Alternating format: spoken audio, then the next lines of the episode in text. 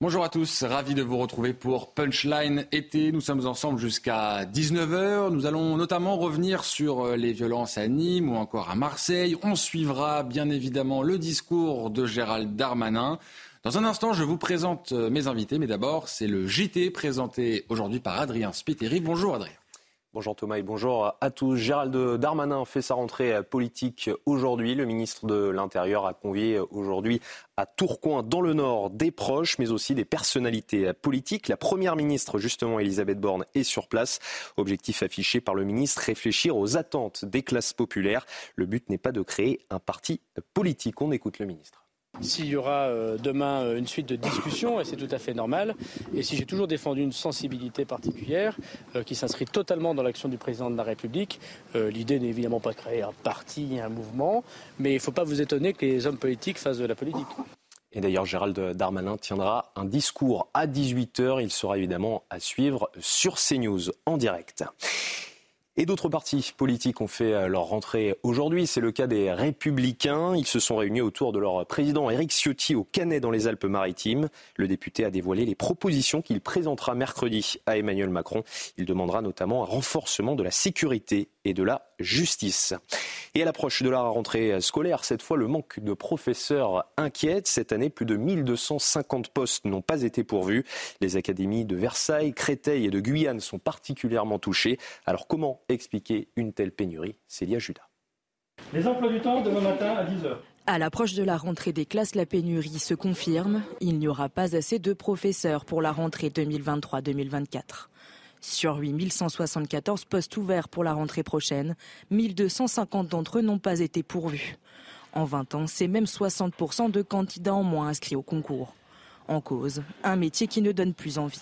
Les causes, elles, sont très simples. Hein. Depuis euh, de nombreuses années, en fait, euh, on observe une forme de, crise au niveau du recrutement. Alors effectivement, quand on parle du manque d'attractivité, on va parler de la question de la rémunération. Il y a aussi la condition de travail euh, naturellement des enseignants.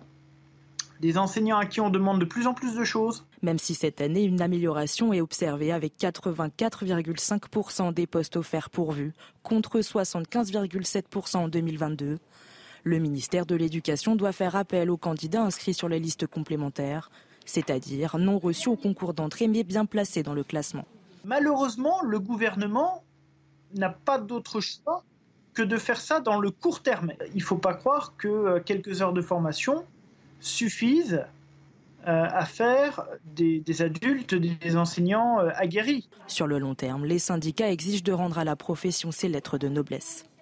Et puis direction les Andélis dans l'heure pour terminer ce journal. Dans la commune, les bateaux de croisière affluent pour le plus grand bonheur des commerçants, mais cette présence engendre aussi certaines nuisances. Illustration dans ce reportage de Célia Judas dans la commune des Andelies en Haute-Normandie.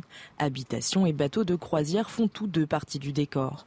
Entre avantages. Ça arrange tous les commerçants du Petit Andely. On est quand même content de voir euh, des touristes qui s'intéressent à la fois à la ville, au village, à la vie des gens ici. Pour nous, les bateaux de croisière, c'est très important. Ça représente euh, une grosse partie de notre chiffre d'affaires. Euh, sans le bateau, la terrasse serait pas remplie. Et inconvénient.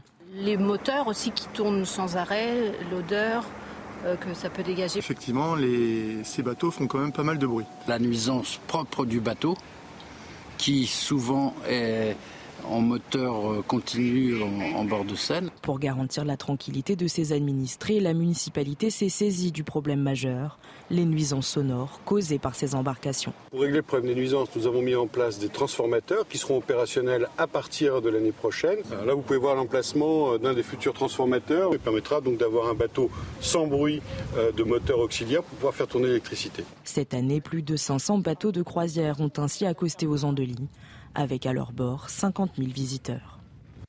Voilà, c'est la fin de ce journal, le début de Punchline été. C'est avec vous Thomas. Merci beaucoup Adrien et à tout à l'heure pour un nouveau point sur l'information. Mes invités m'ont rejoint sur ce plateau. Philippe Guibert, enseignant, bonjour, merci d'être avec nous en cette fin d'après-midi. À vos côtés, Naïma Mfadel, essayiste. Bonsoir, bonjour, je ne sais pas trop bien comment il faut dire. Merci en tout cas d'être avec nous en cette fin d'après-midi. Et face à vous, euh, Patrick Bonin, directeur général de l'agence Jean, et Joseph Touvenel, directeur de la rédaction de Capital Social. On va beaucoup parler politique euh, cet après-midi, notamment dans le cadre du discours de Gérald Darmanin qui sera à suivre dans la deuxième partie de cette émission. Mais d'abord, revenons sur la situation à Nîmes, puisqu'il y a eu des nouveaux faits de violence ces dernières heures. D'abord, hier, en plein centre-ville de Nîmes, à 19h30, un scooter avec deux individus à son bord arrive à la hauteur d'un jeune de 15 ans. L'un des personnes sur ce scooter porte un coup de couteau au niveau du cou. L'ami de la victime lui fait un point de compression. Ses jours ne sont pas en danger. Sur lui, il avait 1000 euros en billets de 50 et il dit ne pas vouloir dénoncer l'auteur des faits. Un peu plus tard, dans la nuit, vers 2 heures du matin, une tentative d'assassinat a eu lieu dans un autre quartier de Nîmes. Un homme, dans sa voiture, a été euh, visé par des tirs d'armes automatiques. Il a été blessé à l'omoplate et rapidement hospitalisé. Les auteurs, eux, ont pris la fuite. Tout cela fait suite évidemment à la situation à Nîmes que l'on vous décrit depuis maintenant plus d'une semaine avec nos équipes euh, sur le terrain, avec d'abord le décès de ce jeune garçon de 10 ans, victime collatérale d'une fusillade, et puis un autre jeune homme de 18 ans qui a aussi été tué dans le quartier de Pissevin, un quartier gangréné par le trafic de drogue. Gérald Darmanin, le ministre de l'Intérieur, s'est rendu sur place ce vendredi. Il a annoncé des moyens supplémentaires, la création euh, d'un commissariat. Alors depuis, le calme est revenu dans le quartier, mais le travail des forces de l'ordre, lui, il se poursuit. Nos équipes ont pu euh, les suivre, ces forces de l'ordre. C'est un reportage exclusif signé Thibaut Marcheteau, Fabrice Elsner, Sacha Robin. Le récit est signé Dounia Tengour. Les fouilles s'intensifient au sein du quartier Pissevin à Nîmes. Les forces de l'ordre et les brigades cynophiles collectent un maximum d'indices sur le trafic de drogue qui sévit et gangrène le quartier. Les cachettes les plus bêtes des fois sont les, sont les meilleures. Et on peut avoir des, saisies de quantité non négligeables des fois. Sur Marseille, vous est arrivé de retrouver euh, jusqu'à euh, entre 3 et 5 kilos sur une, plante comme ça à côté d'un tuyau. Parmi les objets retrouvés, des seringues usagées, mais aussi du matériel informatique. Ça peut servir à un tas de choses, au routage, routage de téléphone, euh, des routages d'ordinateur pour envoyer des messages via, via Telegram, via n'importe quoi. Et dans l'absolu, ça n'a rien à faire ici. Galeries souterraines, sous-sols ou locaux abandonnés, chaque lieu fait l'objet d'une inspection minutieuse par les policiers qui font dans certains cas des découvertes inattendues. Dans les cités en sous-sol, euh, c'est souvent, c'est souvent qu'on arrive et qu'on trouve ce genre de, bâtiments qui sont maintenant des mosquées euh, clandestines. Dans les prochains jours, d'autres opérations de ce type doivent être menées dans plusieurs quartiers de la ville. Et pour en parler, nous sommes en direct avec Salim El Djihad, président de l'association Ensemble Nîmes. Bonjour euh, monsieur, merci beaucoup d'être en direct avec nous dans cette fin euh, d'après-midi. Alors on l'a vu, il y a eu euh, de nouveau des scènes de violence ces dernières heures dans la ville de Nîmes. Même si le quartier de Pisevin, on l'a dit, est plutôt revenu au calme, ça veut dire qu'il y a encore des tensions à Nîmes. Mais bien évidemment, donc c'est pas, ça date pas de, cette semaine les violences. Hein. donc c'est depuis euh, quelques années maintenant qu'il y a une escalade de violence dans, cette ville et qu'il y a peu de moyens qui sont mis, du moins euh, euh, pour essayer d'y remédier, du moins des moyens ponctuels. Aujourd'hui, là, comme vous le disiez très bien tout à l'heure, M. Darmanin a déployé la CRS 8 pour venir en renfort dans le quartier de Pisevin pour rassurer les habitants. Mais on se rend bien compte que ça n'a pas l'effet escompté parce que le lendemain, deux jours après, il y a eu une fusillade sur un jeune de 18 ans. deux jours après, ça tire au Mas de Meng. Euh, voilà, on se rend bien compte qu'il y a des, réels problèmes qui sont pas réglables que de l'ordre de la sécurité, quoi. Justement, quelles pistes vous avancez, vous, pour euh, traiter le problème de fond, pour euh, trouver des solutions plus pérennes, pour ramener le calme dans cette ville de Nîmes où il y a de nombreuses violences, visiblement? Ben écoutez, pour tout vous dire, j'ai lancé un mouvement depuis ces derniers jours, un mouvement citoyen, donc avec des jeunes, des habitants des, quartiers et de, même de partout d'ailleurs, pas forcément que des quartiers, des gens diplômés, comme des habitants qui vivent ça tous les jours. Et on est en train de, voilà, de, on est en pleine réunion là, ils sont avec moi autour de moi en, ce moment même. On est en train de brainstormer, mettre des idées en place, développer les problématiques. et nous, ce qu'on compte faire, c'est voilà, c'est pouvoir arriver avec un diagnostic détaillé des problèmes de sécurité, d'urbanisme et social pouvoir rencontrer euh, les, euh, les, élus locaux. Le préfet euh, du Gard a été, il y a un nouveau préfet qui a été mis en place depuis une semaine. Donc, ça tombe très bien. Ce serait le pouvoir de, ce serait le bon moment pour pouvoir le rencontrer aussi avec Monsieur le maire qui, qui est aussi responsable de l'aspect social de cette ville. Donc voilà, il ne faut pas non plus que se reposer sur l'État, sur l'aspect sécurité. Il y a d'autres d'autres champs sur lesquels on peut on peut aussi travailler et on espère qu'ils seront réceptifs à notre demande et qu'on pourra voilà parler avec eux pour essayer de trouver des solutions communes. Salim El Djihad, Naïma Mfadel en plateau à mes côtés a une question à vous poser. Bonjour monsieur. Je voulais vous demander, dans le cadre de la rénovation urbaine et dans le cadre du contrat de ville, est-ce que vous avez été associé? Mmh. Parce que normalement, l'ensemble des associations sont associées. Ah, je vais répondre très clairement. Par rapport au projet NPNRU, en 2021, nous avons lancé un appel auprès de la métropole pour pouvoir réinsérer les jeunes euh, dans le cadre des rénovations urbaines. Donc, créer de l'emploi, pour nous, c'était une, une chose qui était très importante que de créer de l'emploi via les rénovations urbaines. Ça permettrait aussi aux jeunes de s'impliquer dans la vie de leur quartier. Donc, c'est une dimension sociale et professionnelle. On a été, euh, on nous a répondu clairement qu'il y avait une clause d'insertion. Donc, la clause d'insertion, c'est une loi qui oblige 5% d'embauche euh, sur la totale masse salariale. 5%, ça peut être très, c'est pas beaucoup, déjà pour commencer. Ça peut être très vite, un CDD de trois mois. Et euh, pour deux, trois personnes, ça y est, on est déjà dans un 5% de rempli. Ensuite, pour aller même plus loin au-delà de tout ça, il y a des jeunes qui sont partis postuler pour travailler là-dedans. Ils m'ont répondu très clairement que leur candidature n'a pas été retenue. Donc, c'est des jeunes qui étaient très largement employables. C'est des jeunes qui ont passé, la, passé 25 ans, qui ont déjà eu des emplois auparavant. Donc voilà, on sent qu'il y a, voilà, je, mesure mes propos parce que je veux pas non plus qu'on pense que je suis en train d'incriminer l'autre partie en disant que voilà, euh, nous, on est des victimes, euh, euh, d'autre côté, ça ne va pas recruter. Non, il y a aussi un travail à faire, nous, social, auprès des jeunes, pour travailler sur leur code vestimentaire, travailler sur leur façon de parler, travailler sur leur formation, avec des partenaires aussi associatifs et institutionnels, pour qu'ils puissent, se diplômer, pour qu'ils puissent se diplômer et avoir monté en compétences. Donc voilà, il y a des deux côtés un travail à faire. Voilà, il n'y a pas de victime, il n'y a pas de méchant dans l'histoire. Je pense que c'est euh, un travail qu'on se concordait sur un travail pour avancer tous ensemble. Voilà pour la question liée au projet NPNRU. Donc oui, on a été liés. On a essayé de mettre des choses en place. On a même voulu créer une plateforme numérique pour pouvoir recueillir des offres d'emploi et les diffuser auprès des jeunes. Ça n'a pas été retenu parce que c'était quand même assez coûteux comme projet. Mais voilà, on est, on est acteur, on est là et la localité est très bien au courant de, ce que nous voulons proposer. Merci, Monsieur El Jihad, d'avoir euh, reconnu que parfois la difficulté dans ces quartiers, c'est l'employabilité des jeunes et la formation. Et effectivement, même si cette clause, bah, malheureusement, sur les jeunes des quartiers, parfois, ils ne sont pas employables, ils ne sont pas formés. Et donc, c'est ça la difficulté. C'est pour ça qu'il faut peut-être euh, travailler en amont pour former euh, notamment ces, ces jeunes, pour les mettre à l'emploi dans ces entreprises. Je vais aller plus loin, madame, euh, sur vos propos, donc vous avez raison, mais, mais, mais, euh, mais j'aimerais bien compléter vos propos et vous dire que, de toute façon, les jeunes qui sont, entre guillemets, euh, euh, j'aime pas ce mot-là, pas employable, parce que c'est personne n'est pas, pas péjoratif, hein, c'est pas... complication d'emploi Comment? Je dis c'est pas stigmatisant, c'est l'employabilité des jeunes, c'est une vraie problématique. C'est une, minorité, madame. Combien de jeunes aujourd'hui dans les quartiers travaillent, ont, sont mariés, ont des appartements, ont des maisons, euh, voilà, euh, partent de chez leurs parents avec des emplois depuis des années. Combien aussi ont des entreprises euh, combien dans le quartier ont des entreprises d'électricité, de plomberie, de sécurité euh, et, et, je vais vous dire autre chose.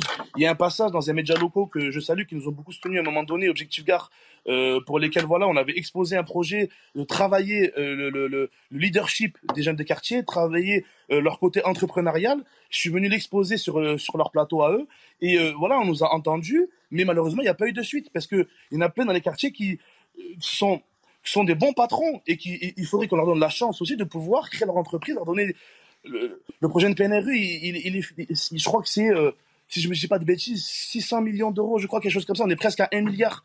Il ne peut pas y avoir des petites parts pour des petites entreprises, de la sous-traitance. Enfin, je ne sais pas, il peut y avoir des choses comme ça pour donner un peu la chance à des gens entrepreneurs de pouvoir El Jihad, par exemple, sur l'entrepreneuriat, il y a euh, une structure euh, qui reçoit énormément de financement, notamment de l'État et de la région, c'est l'ADI et elle a vocation à aller justement euh, dans les quartiers pour soutenir et accompagner l'entrepreneuriat des jeunes. Merci madame, je vais vous répondre encore à ça parce que vous me faites penser encore à un autre argument qui est pour moi euh, hyper Non mais je fais exprès d'en parler parce que je sais que c'est... C'est bien, c'est bien, merci beaucoup. Je, je, vais vous dire une chose, j'ai beaucoup de respect pour les travailleurs sociaux.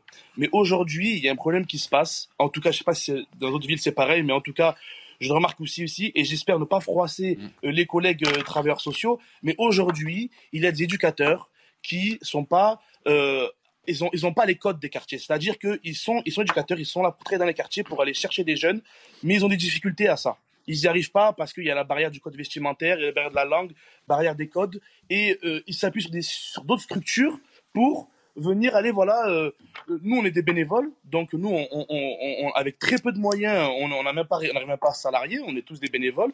Euh, on veut nous solliciter, voilà, aller sur le terrain, essayer de nous ramener des jeunes des quartiers, etc. Et tout, alors que, alors que on peut travailler ensemble, oui, mais nous, ce qu'on trouve un peu surdimensionné, c'est que c'est des gens qui sont payés 1700 euros par mois, qui demandent à des bénévoles, aller sur le terrain et ramener nous des jeunes.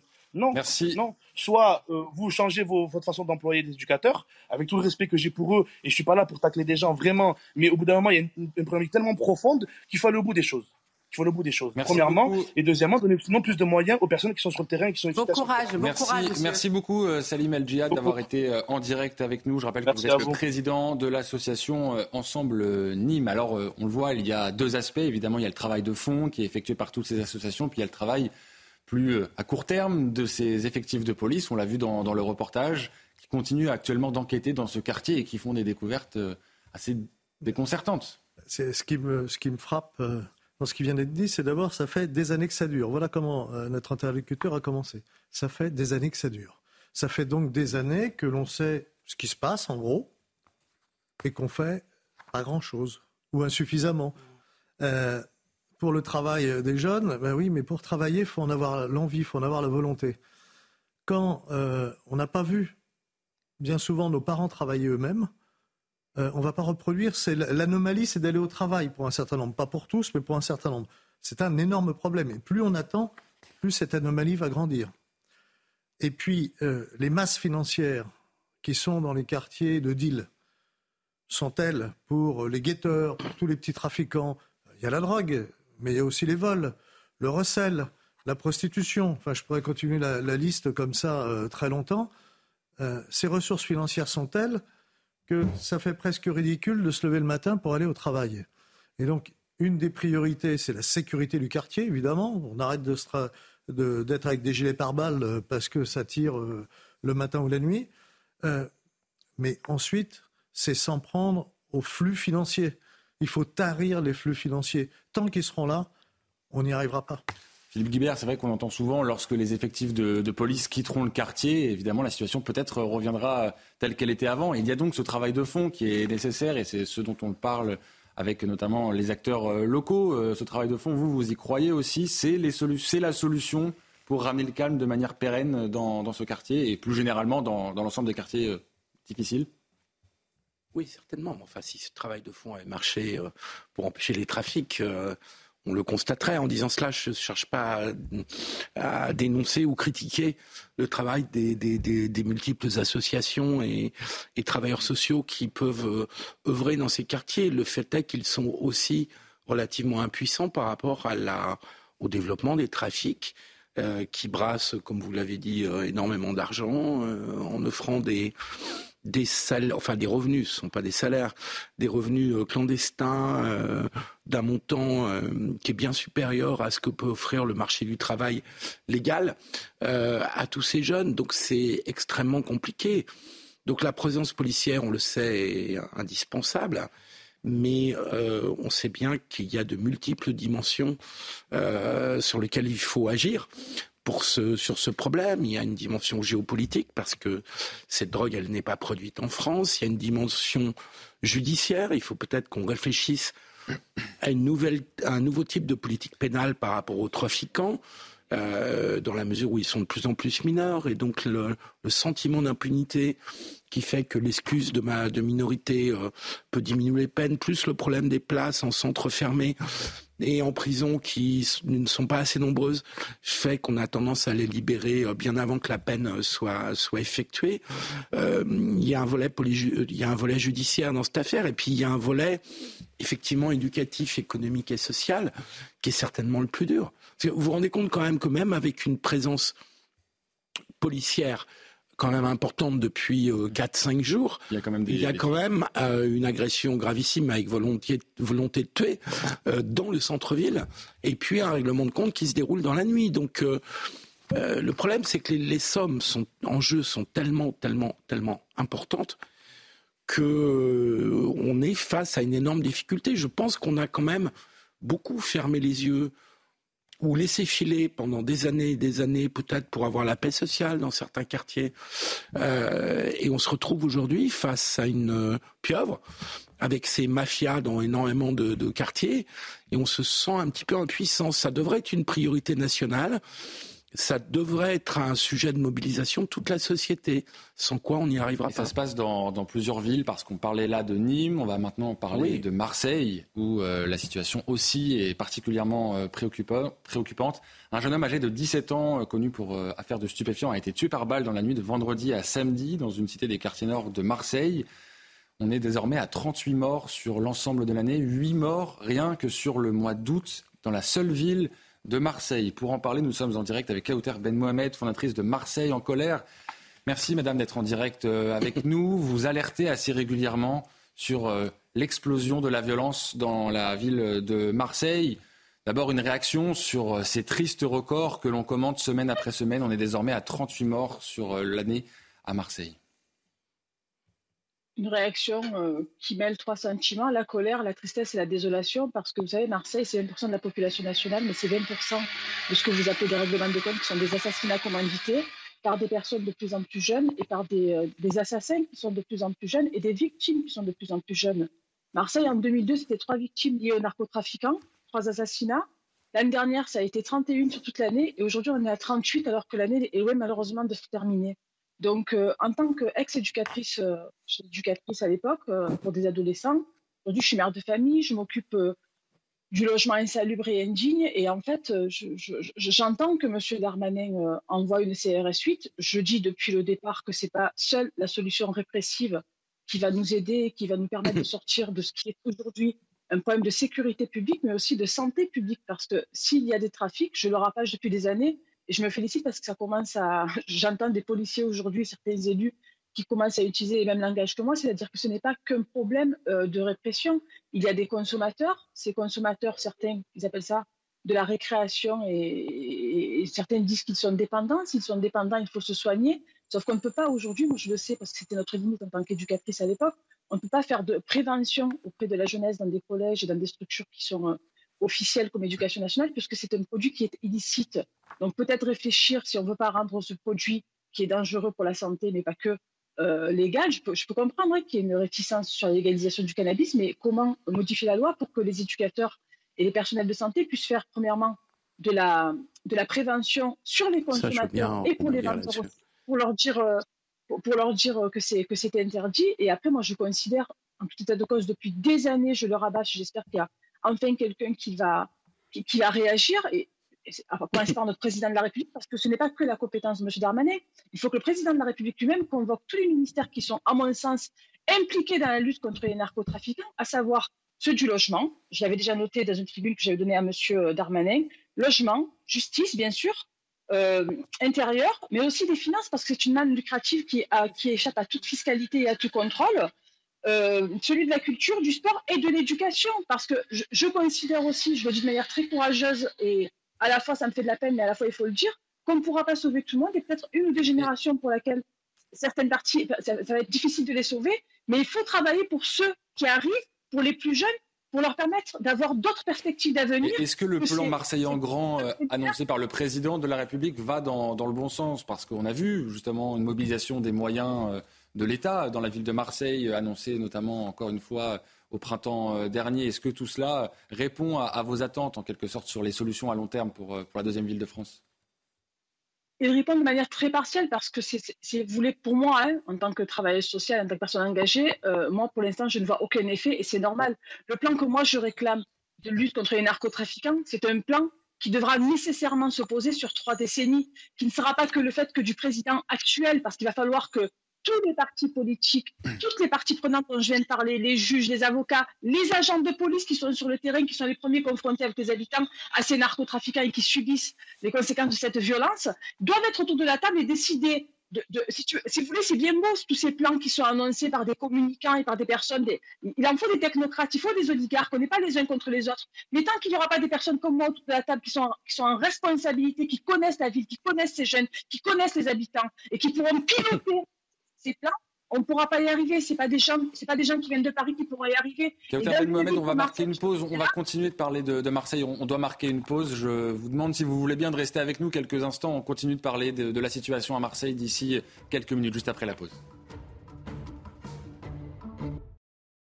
De retour dans Punchline été, nous parlons de la situation euh, à Marseille, notamment en direct avec Kauter Ben Mohamed, fondatrice de Marseille euh, en colère. Merci d'être resté avec nous pendant euh, la publicité. On parlait notamment de la prévention, du travail à faire sur la consommation de drogue qui, vous le disiez, est à l'origine des maux qui traversent la ville de Marseille. Vous, vous, prenez, vous, un travail de fond sur, sur ces questions-là? Parce que vous savez, les, jeunes qui trafiquent au départ, ça commence par des fêtes et euh, c'est festif et après ça devient dépendant. Et les jeunes, qui vendent, euh, moi, je suis travailleuse sociale, j'ai quitté mon travail, monsieur, il y a quelques années, il y a plus d'une dizaine d'années, parce que je n'avais plus les moyens de travailler. Et je considère en tout état de cause qu'aujourd'hui, on demande à des éducateurs spécialisés qui sont en plus dépourvus euh, de police de proximité, qui était une aide exceptionnelle pour nous sur le terrain et pour les habitants et pour les jeunes. Hein. Et ça a même suscité beaucoup de vocations, parce qu'on a beaucoup de jeunes qui sont devenus derrière agent de police. Et je préfère que notre jeunesse devienne agent de police plutôt que trafiquant de drogue. Sauf qu'aujourd'hui, on, parle de quoi? On parle de qui en fait?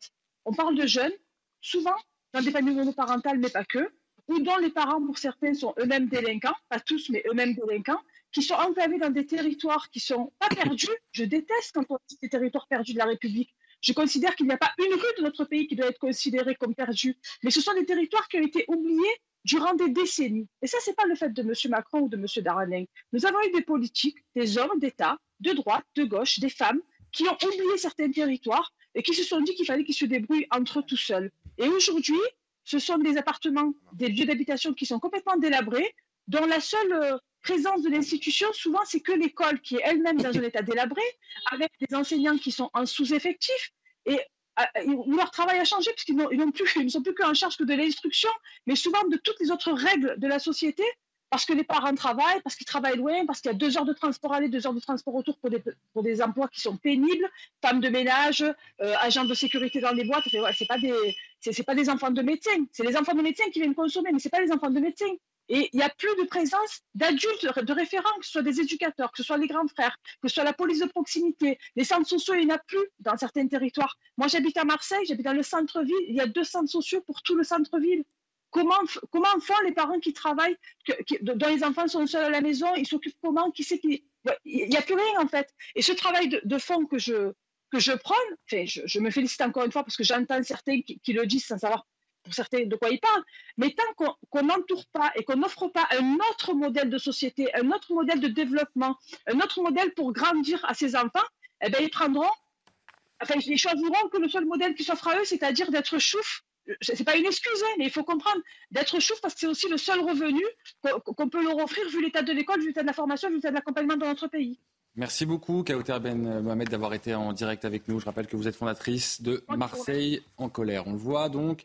Le problème vient aussi de la consommation des consommateurs. Et Philippe Guébert voulait revenir sur ça. Vous vouliez parler de la nécessaire prévention sur, euh, sur la consommation de drogue qui peut aussi euh, aider à régler la situation. Ça va au-delà de la prévention. C'est-à-dire qu'il faudrait réussir à faire avec les drogues ce qu'on a fait au minimum avec la cigarette dans ce pays, où on a renforcé complètement, on a renversé complètement le pouvoir social et qui fait qu'un fumeur est en, position défensive et voilà. Euh, alors certes, le prix de la, cigarette a joué. Euh, là, on a affaire à des substances illégales, et les pouvoirs publics ont pris souvent prétexte de cette interdiction pour ne pas mener un travail comparable à ce qui a été mené sur la cigarette et dans une moindre mesure sur l'alcool.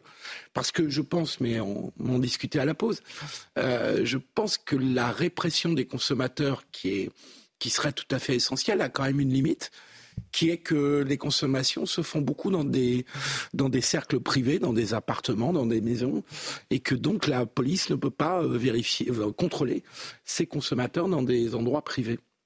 Patrick Baudin. Après, faire de la communication auprès de ces publics-là, Madame le ah. décrivait, hein, il s'agit de d'expliquer à ces jeunes que ce qu'ils font, ils mettent le doigt dans un engrenage qui est terrible pour eux parce qu'en réalité, on ne s'en sort pas. Mais ce qu'on disait juste précédemment sur les moyens, c'est qu'effectivement, derrière, c'est compliqué d'expliquer à ces populations que pour 1200 euh, euros, ils iront euh, faire tel ou tel job juste à côté de chez eux, alors qu'en réalité, en restant, euh, en s'asseyant sur une chaise et en envoyant via Telegram un message en prévenant que la police arrive, ils vont gagner 2, 5, 10 fois la somme. Juste un mot là-dessus, c'est que Aujourd'hui, il faut voir aussi que les forces de police ont beaucoup de mal à intervenir sur des canaux qui les dépassent euh, largement, euh, puisque aujourd'hui tout se fait via les réseaux sociaux. On voyait dans les, les images messageries cryptées. Euh, il y a les messageries cryptées, il y a le fait qu'ils ont des routeurs, et donc du coup, en fait, alors c'est le jeu du chat et de la souris, mais si de toute façon la souris va toujours plus vite que le chat, on pourra toujours réarmer le chat, mais il, il y aura toujours un temps de retard.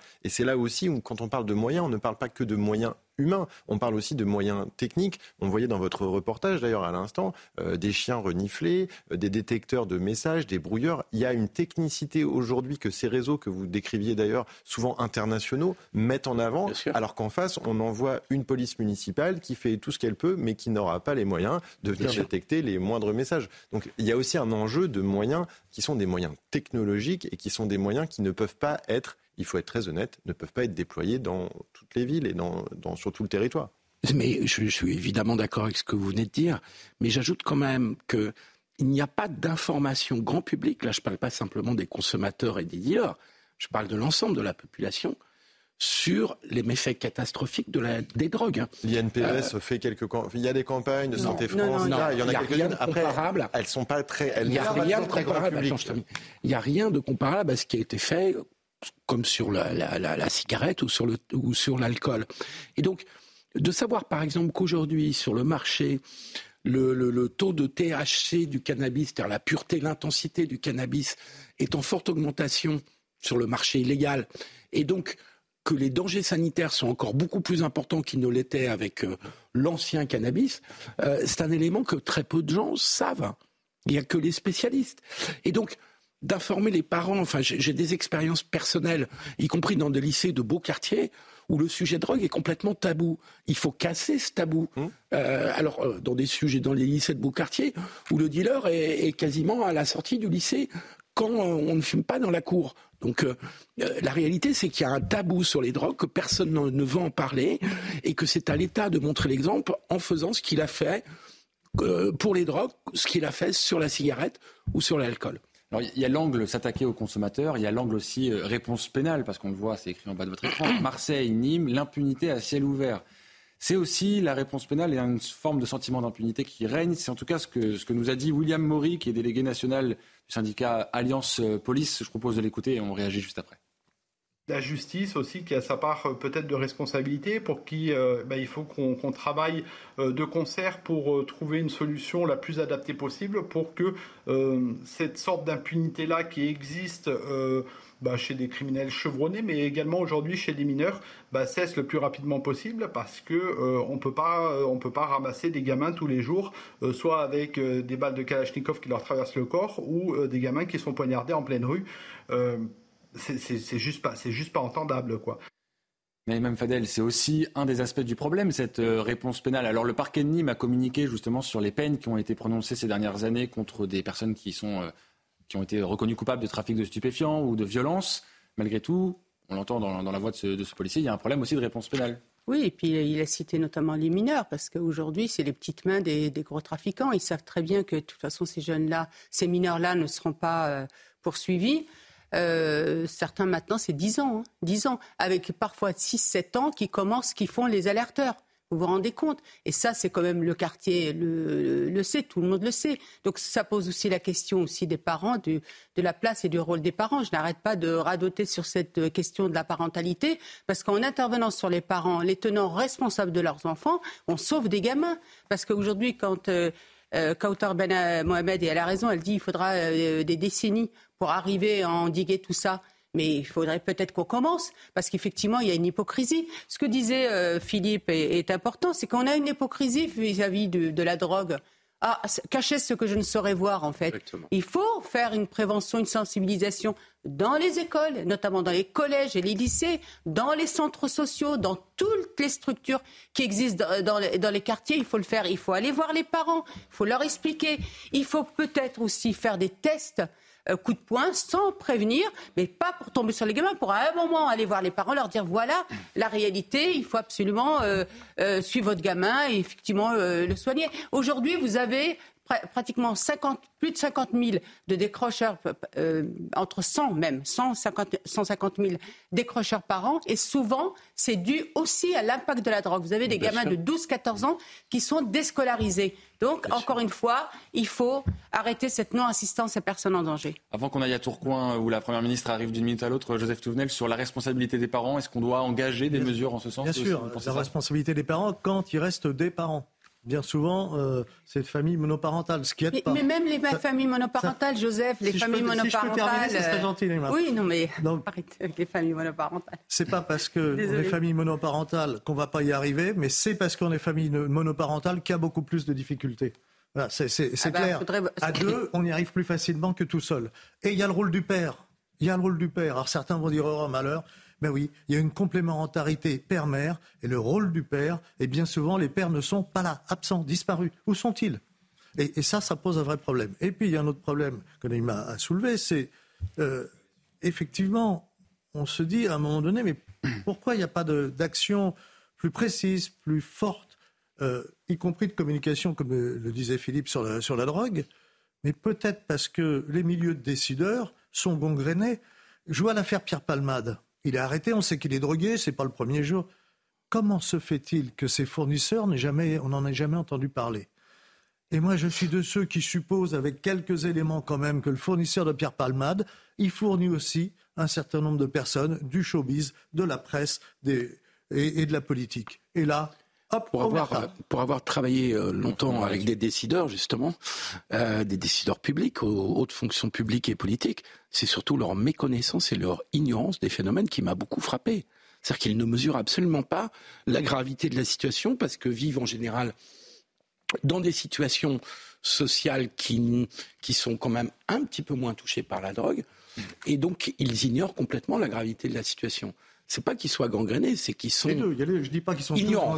un certain nombre sont gangrénés. Joseph, juste, euh, excuse-moi de t'avoir interrompu, mais c'est-à-dire que quand on dit les familles monoparentales, euh, d'abord, euh, c'est injuste parce qu'il y a beaucoup de familles monoparentales, des femmes seules ou des parents seules, beaucoup de femmes seules qui élèvent dignement leurs enfants et les enfants ne sombrent pas dans la délinquance. Après, de quel modèle de famille monoparentale on parle? Moi, j'ai travaillé sur différents quartiers, Mantes-la-Jolie, Trappes, euh, et d'autres, Chanteloup-Lévin, etc., les familles monoparentales qu'on trouve sont en réalité pas des familles monoparentales. C'est souvent des familles polygames. Donc il faut interroger. En fait, ce qui serait intéressant, et ça le gouvernement, je pense qu'il peut se pencher dessus, c'est identifier quelles sont ces familles-là d'enfants euh, délinquants, d'enfants qui sont dans le chouf. Excusez-moi.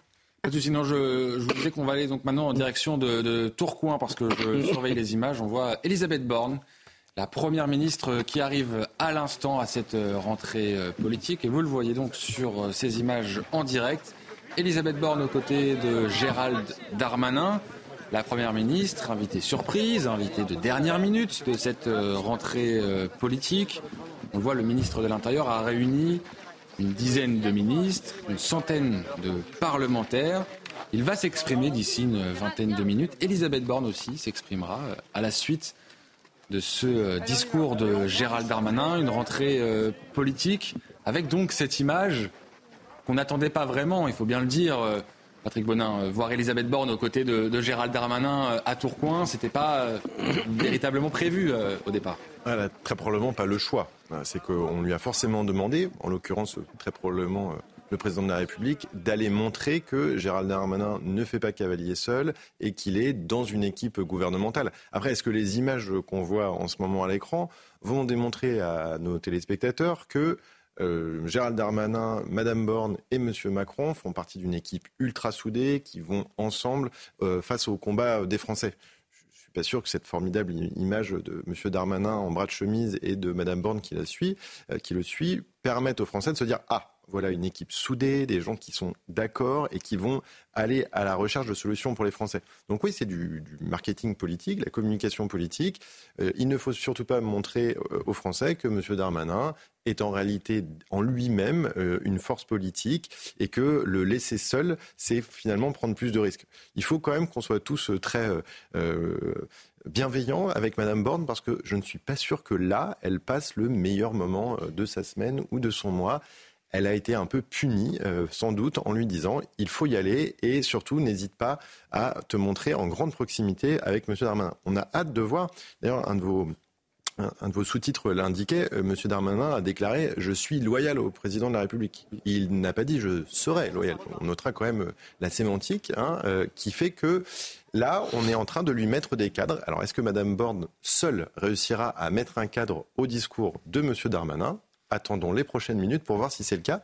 Honnêtement, j'ai un gros doute. Ce qui est assez drôle, c'est que Gérald Darmanin a ciblé à plusieurs reprises ces dernières semaines euh, le langage techno, les personnalités issues de la gauche, le profil, le, portrait robot de la, première ministre en quelque sorte. Et puis là, euh, donc il apparaît euh, à ses côtés. Philippe Guibert, c'est un marquage à la culotte de la première ministre envers son ministre de l'Intérieur, montrer qu'il ne fait pas une échappée en solitaire. Oui, c'est la comédie politique qui est un grand classique des deuxièmes mandats d'un président qui a été réélu. Souvenez-vous, sous Jacques Chirac, deuxième mandat, c'était Nicolas Sarkozy qui jouait le rôle de M. Darmanin et que entre Sarkozy et, Chirac et avec les différents premiers ministres, c'était assez compliqué. Puis si on revient un petit peu, euh, en, arrière, euh, le deuxième mandat de François Mitterrand, le Parti socialiste s'est déchiré, c'était des guerres d'écurie entre les différentes euh, têtes d'affiche socialistes pour prendre la succession de François Mitterrand. Donc on va, Gérald Darmanin est le premier à avoir si j'ose dire, pris une initiative, j'allais dire dégainer, mais le terme est, inapproprié. Euh, mais aujourd'hui, c'est vrai qu'en ce moment, c'est malvenu. C'est malvenu, euh, mais il sera sûrement pas le dernier. Donc on attend des initiatives de Bruno Le Maire, d'Edouard Philippe, peut-être de François Bayrou, mais c'est dans la nature d'un deuxième mandat présidentiel, puisque le président de la République ne peut pas euh, se représenter, et c'était vrai sous le septennat, parce qu'au bout de 14 ans, on pouvait difficilement envisager de se représenter pour faire 21 ans. Donc tout ça est arrivé plein de fois. Euh, on a l'impression de voir un, un, remake, pas jouer les grands anciens, les anciens combattants, mais de voir un remake de ce qu'on a vécu sous des septennats ou des mandats présidentiel précédent. C'est dans la nature de la politique. Enfin, alors là, il y a une bonne mise en scène pour montrer que euh, Gérald Darmanin n'est pas seul, qu'avec Elisabeth Borne, euh, il y a une vraie union au gouvernement. Bon, tout ça peut faire euh, sourire quand on sait combien Gérald Darmanin aurait souhaité et a failli être Premier ministre à la place d'Elisabeth Borne. Ça s'est joué quand même début juillet à relativement peu de choses. Et donc voilà, mais ça sera comme ça. En fait, Emmanuel Macron n'a pas le choix. Soit il donne un mouvement très fort qui entraîne tout le monde, et donc il calme les ambitions au moins euh, temporairement, ou bien il n'arrive pas à donner ce mouvement et les ambitions forcément finiront par euh, prédominer.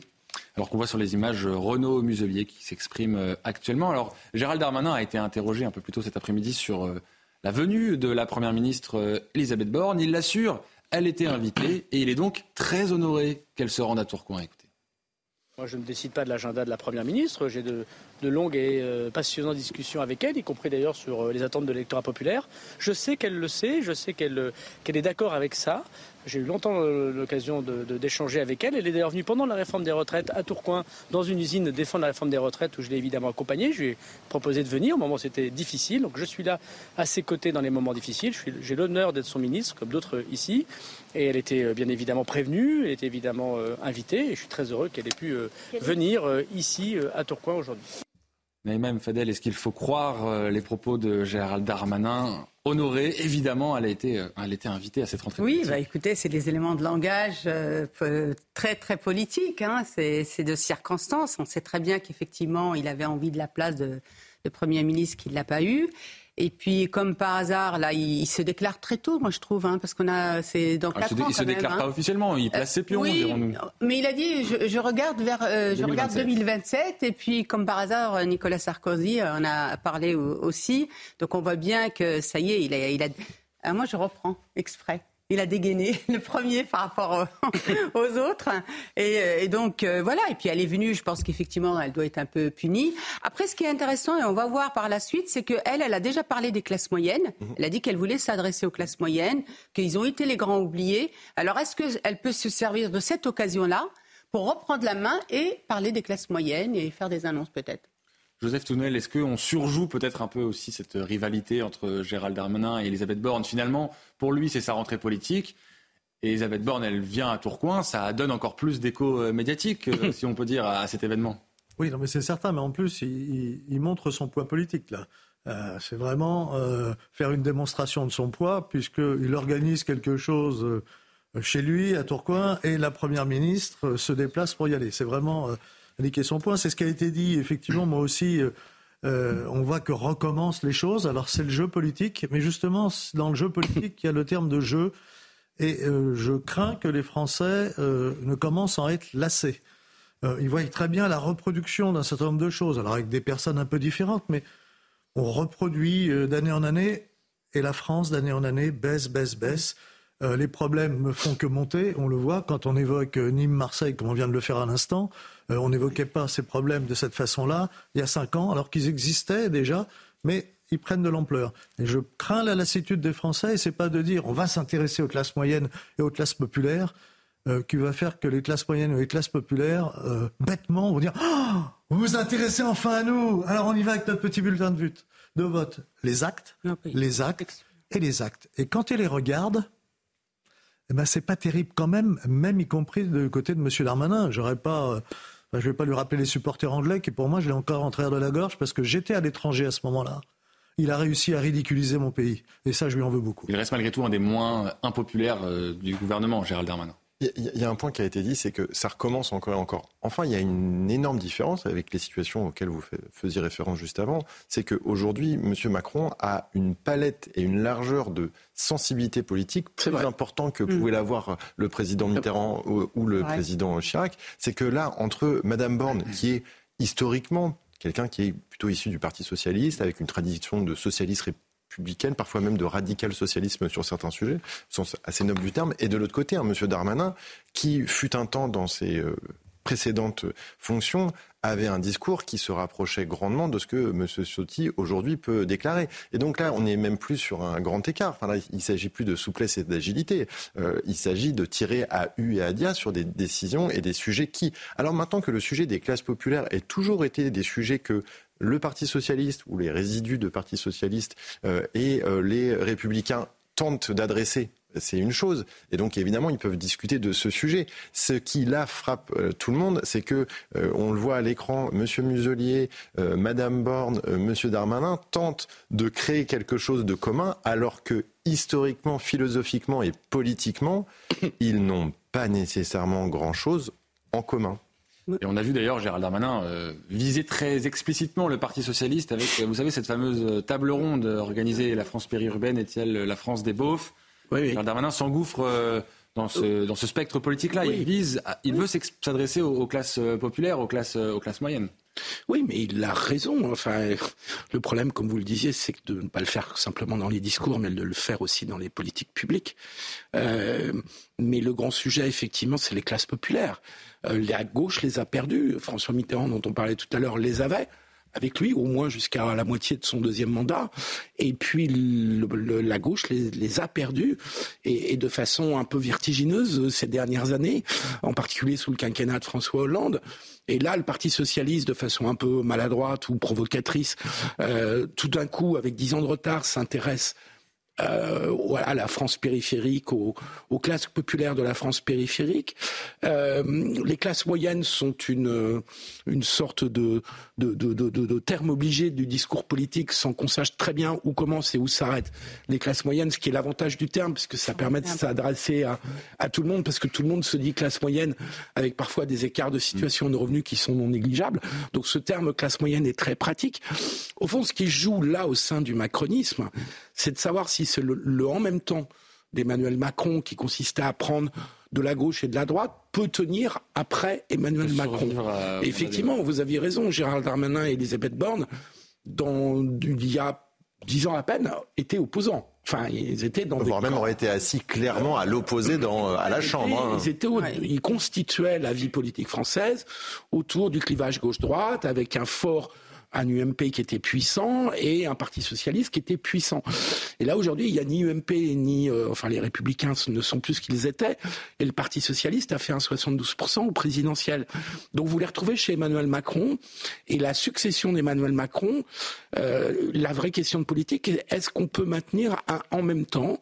Ou bien est-ce que les successeurs devront en revenir à des discours plus ou moins à gauche, plus ou moins à droite. En tout cas, on l'a vu, Gérald Darmanin, lui, prône le, dépassement des clivages, et c'est sans doute pas anodin s'il est assis à côté d'Olivier Dussopt, euh, le ministre du Travail, euh, lors de ce discours. On va rejoindre Elodie Huchard, euh, journaliste au service politique de CNews, qui suit pour nous cette rentrée politique de Gérald Darmanin. Elodie, une question, est-ce que cet événement sous le soleil de Tourcoing ressemble à un meeting politique?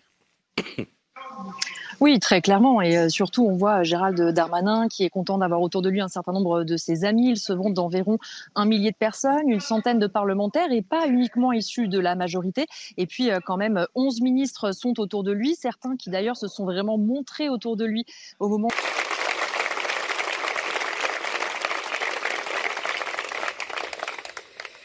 Parce que c'est justement le sujet de cette journée, la fibre sociale, les sentiments des Français qui appartiennent aux classes populaires, aux classes moyennes, auxquels nous avons fait droit tout, euh, aujourd'hui, toute cet après-midi.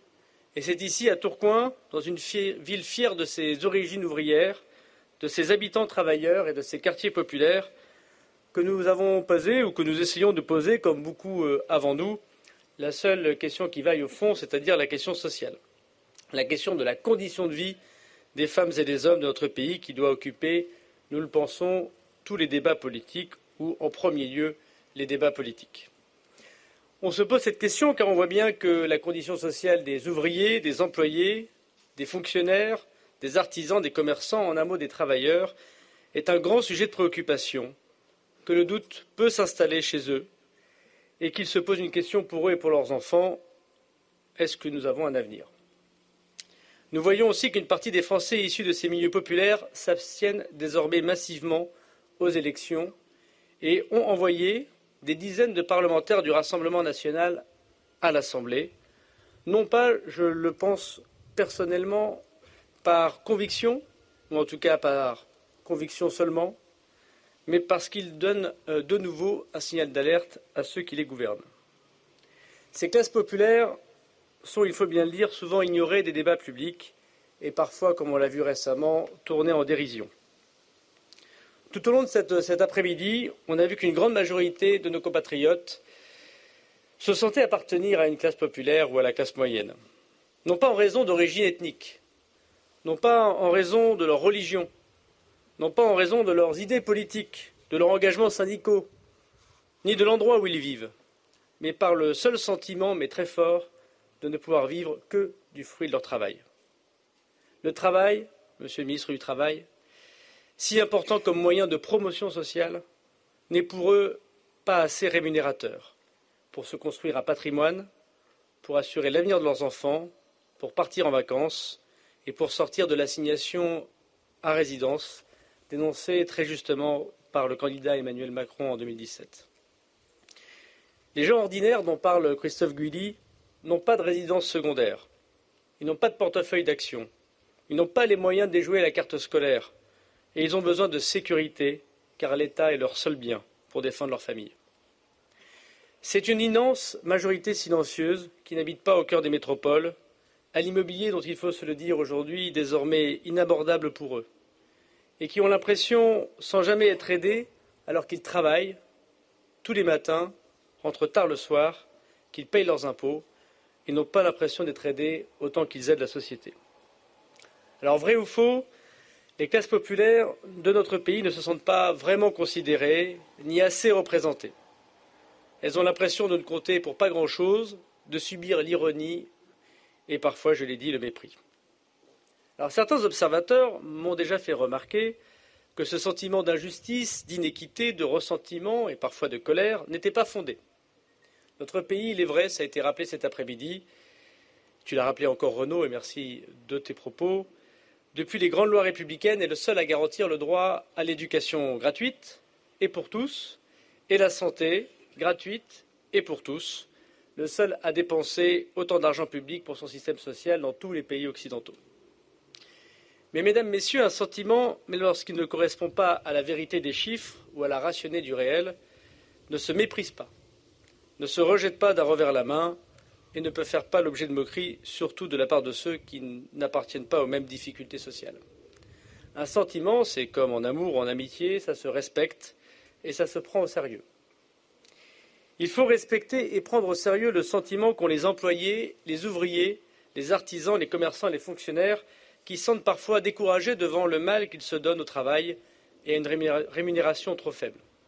Il faut respecter et prendre au sérieux le sentiment de toutes ces femmes seules, qui élèvent courageusement leurs enfants et qui sont de plus en plus nombreuses dans nos sociétés, notamment dans les catégories les plus populaires, celles qu'on appelle pudiquement les familles monoparentales.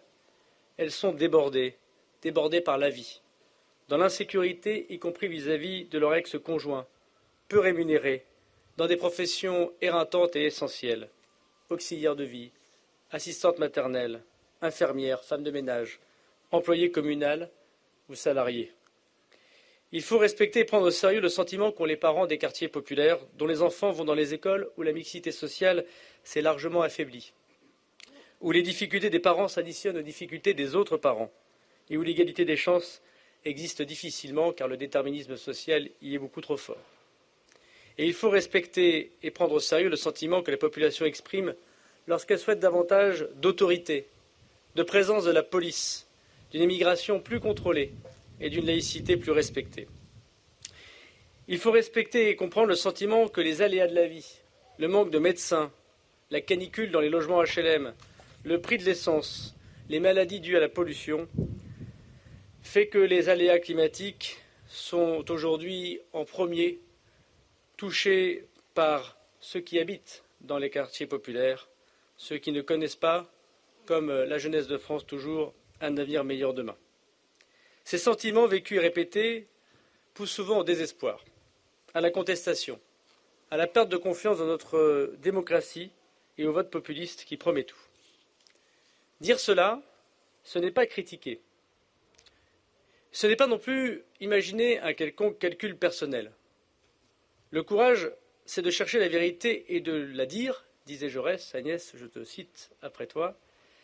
La fidélité et la loyauté, ça ne veut pas simplement se dire taire, se taire pour plaire, alors que parfois on pense un petit peu différemment. Quel drôle de loyauté et de fidélité, celle qui consisterait à ne pas soumettre au débat les convictions et les pistes d'amélioration auxquelles on croit pour le bien collectif, pour son pays, pour son équipe. Et quand on a la chance, comme de nombreux élus ici, de croiser tous les jours des habitants des quartiers populaires qui nous demandent de faire entendre leur message à Paris. Comment rester sourd à toutes ces lettres glissées dans les déplacements, à tous ces messages, à tous ces propos tenus dans les réunions par des habitants que l'on rencontre et qui nous disent qu'ils ont besoin de nous. Alors oui, la vérité, mes amis, c'est que le président de la République et sa, majorité ont fait bien plus que quiconque pour les Français modestes. Le dédoublement des classes, une très grande politique sociale qui directement aide des dizaines de milliers d'enfants des quartiers populaires à s'en sortir des classes de 12 élèves dans le quartier de la Bourgogne à 92% de logements sociaux à quelques mètres d'ici. C'est un tremplin pour la réussite et un grand pas pour l'égalité des chances. Dès 2017, je le sais d'autant plus pour avoir été avec mon ami Bruno Le Maire en charge de Bercy, c'est notre majorité présidentielle qui a défiscalisé les heures supplémentaires, qui a baissé l'impôt sur le revenu des petites classes moyennes, qui a supprimé la taxe d'habitation, qui a augmenté l'allocation adultes handicapés, qui a augmenté le minimum vieillesse. Et le chômage, Madame la ministre du Travail, chère Elisabeth, la plaie des classes moyennes et populaires. Le chômage n'a jamais autant baissé. Et c'est autant de victoires pour tous ces travailleurs, ces employés qui vivaient la peur de ne plus avoir un emploi. Moi qui fais encore avec Madame la maire des permanences, il est extrêmement rare désormais d'avoir des gens qui demandent un emploi. Ce n'était pas le cas en 2014 lorsque nous avons été en responsabilité et on le doit au président de la République et à son gouvernement.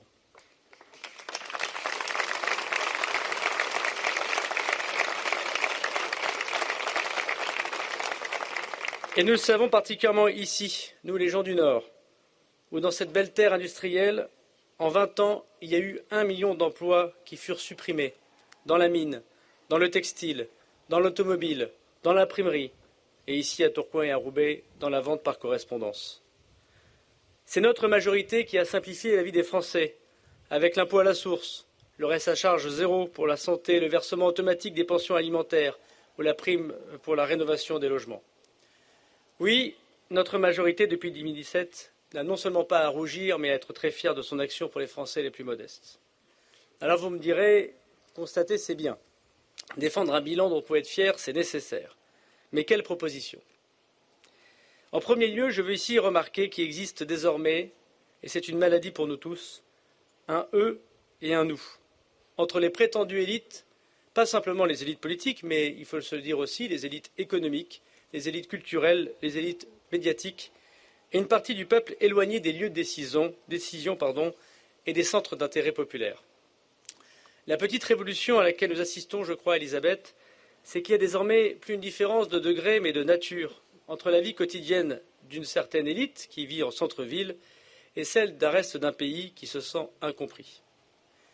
Mes chers amis, deux mondes existent quand 70% des Français prennent leur voiture pour aller travailler tous les jours et que c'est l'inverse dans la capitale de notre pays. La séparation géographique entre les tenants du capital et les travailleurs engendre du fait de la financiarisation du monde une distance de plus en plus forte entre l'ouvrier et le patron.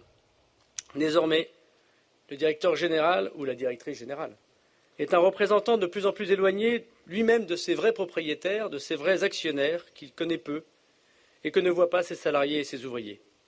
Il m'est arrivé, il n'y a pas si récemment, à la demande d'un maire qui est ici présent dans notre département, d'intervenir pour ne pas fermer une ligne de production dans une usine.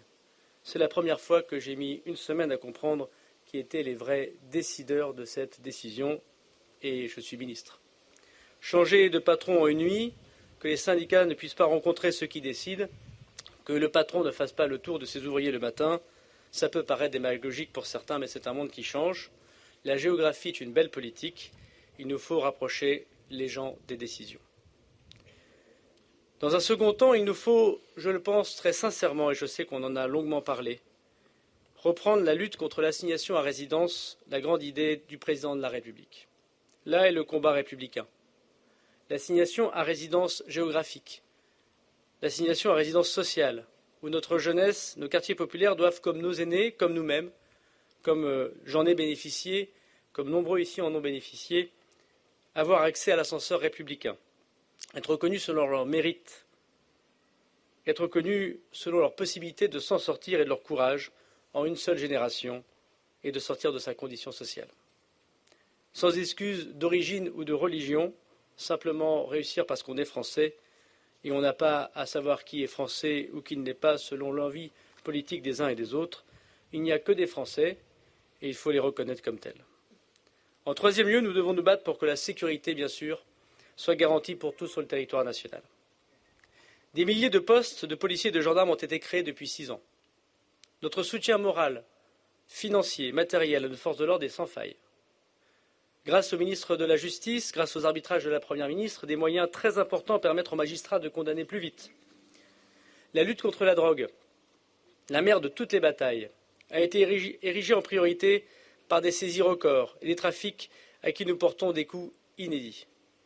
Mais il est évident que les Français, notamment les plus modestes, attendent davantage de l'État et peut-être encore davantage de leur ministre de l'Intérieur. Je veux leur dire que je sais leur attente et qu'ils ont raison. Je veux leur dire qu'ils peuvent être convaincus qu'avec les moyens très importants accordés, je vais continuer à mettre toute mon énergie pour affirmer l'autorité de l'État, pour pourchasser les délinquants, pour lutter contre le séparatisme, pour protéger que ceux qui n'ont rien d'autre que la nation, que la police, que les gendarmes, que les pompiers pour les protéger. Mesdames, Messieurs, la sécurité, et ces six ans de maire de Tourcoing qui me l'a fait comprendre, n'est pas une lubie pour gagner les élections ou pour créer des polémiques. La sécurité est la première des politiques sociales, en ce sens que sans sûreté, il n'y a pas de liberté d'aller et venir. Il n'y a pas la possibilité d'être propriétaire.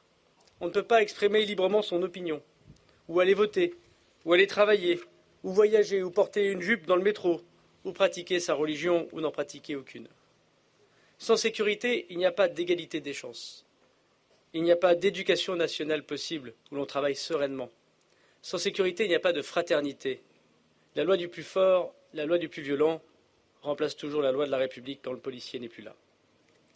Mais les policiers les gendarmes, en je veux rendre un hommage appuyé avec nos amis militaires, euh, cher Sébastien, nos policiers et nos gendarmes qui sont eux-mêmes les enfants du peuple, et vous êtes, Madame la Première ministre, dans une région qui envoie le plus de militaires, le plus de policiers, le plus de gendarmes dans la fonction publique de la République. Ils interviennent souvent pour éviter le pire. Mais nous savons tous qu'ils gèrent un mal qui vient de bien plus loin. Une urbanisation chaotique, des logements dégradés, ces logements dégradés qui font le beurre des marchands de sommeil. Une immigration non contrôlée, une intégration pas toujours réussie, un accueil de l'enfance qu'il faut renforcer pour aider parents et enfants blessés par la vie, et je suis très touché que Charlotte Cobel soit parmi nous aujourd'hui. Une école où l'autorité est moins forte qu'avant, une éducation populaire, on l'a dit tout à l'heure, moins accessible, et des parents plus absents. Bien poser la question sociale, comme le disait Philippe Séguin, pour lequel je me suis engagé en politique à l'âge de 16 ans, c'est penser le rapport entre les riches et les modestes, entre les bien-nés et le peuple.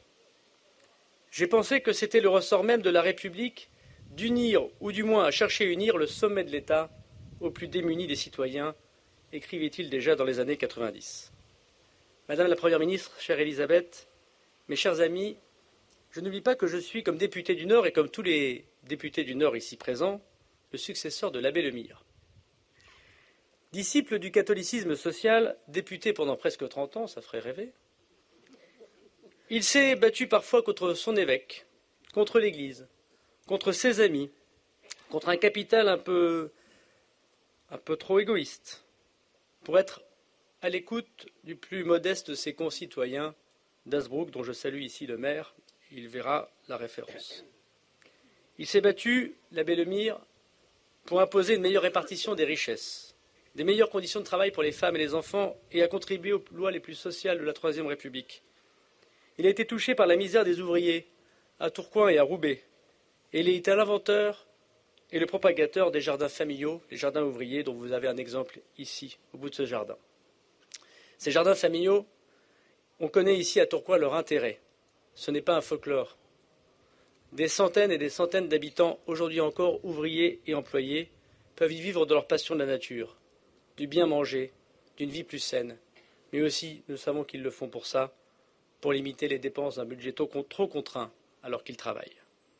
Il y a du beau dans les jardins familiaux, il y a du beau dans l'héritage de l'abbé Lemire.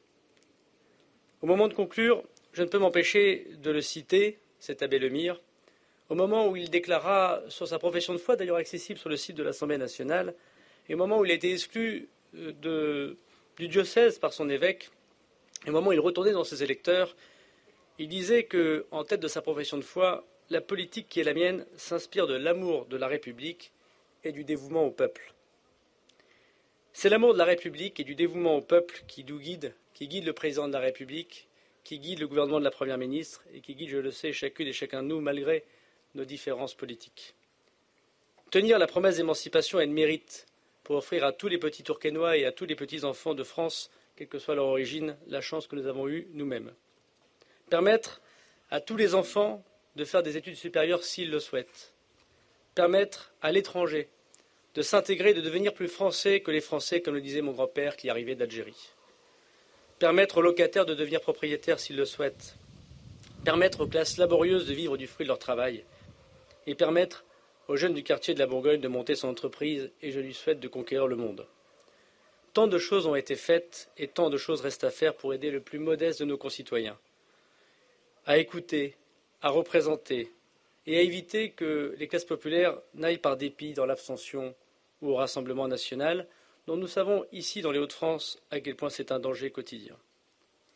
La solution n'est pas seulement dans une réponse technique, mais dans le comportement de la femme et de l'homme politique qui a une certaine disposition d'écoute et à essayer de comprendre que chaque personne qui vient le voir, c'est comme quand sa maman vient lui demander quelque chose. Faire cela, ce n'est pas penser à une quelconque élection. Je sais que je ne pourrais pas empêcher les gens de le dire. Mais c'est de permettre à notre peuple, à notre pays que nous aimons tant, d'avoir un avenir compatible avec ses valeurs et avec son passé. Madame la Première ministre, chère Elisabeth, sachons convaincre, et je sais que tu as l'énergie pour, de tout ce que nous avons fait, et disons tout ce qui nous reste à faire, Et espérons qu'aujourd'hui et demain, la France restera la France avec des femmes, des hommes politiques qui n'ont que les valeurs à défendre et notre drapeau à protéger. Je vous remercie.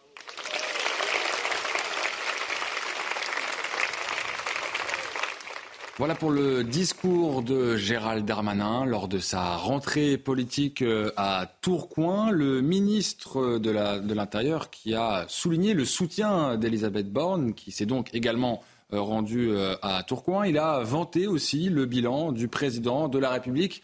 Le président, dit-il, a fait plus que quiconque pour les Français modestes. Il est également revenu sur les questions sécuritaires. On va débriefer tous ensemble ce discours de Gérald Darmanin. Un mot d'abord chacun sur ce que vous avez pensé globalement de l'exercice mené par le ministre de l'Intérieur. Je commence, galanterie oblige, avec Naïm Fadel.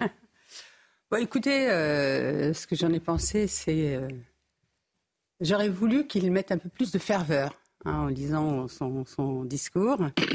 Donc euh, voilà. Mais ce qui m'a étonné un peu, c'est qu'il parle des Gilets jaunes pour avoir suivi les, Gilets jaunes, il décrit en fait le profil de ces classes euh, populaires, des classes moyennes, des personnes qui habitent euh, donc hors euh, des, zones urbaines.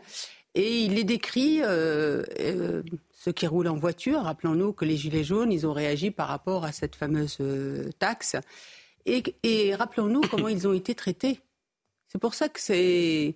Je trouve que excusez-moi le terme, mais je vais le dire comme je le ressens, je, trouve que c'est se moquer du monde que, que, de parler des Gilets jaunes en les décrivant ainsi.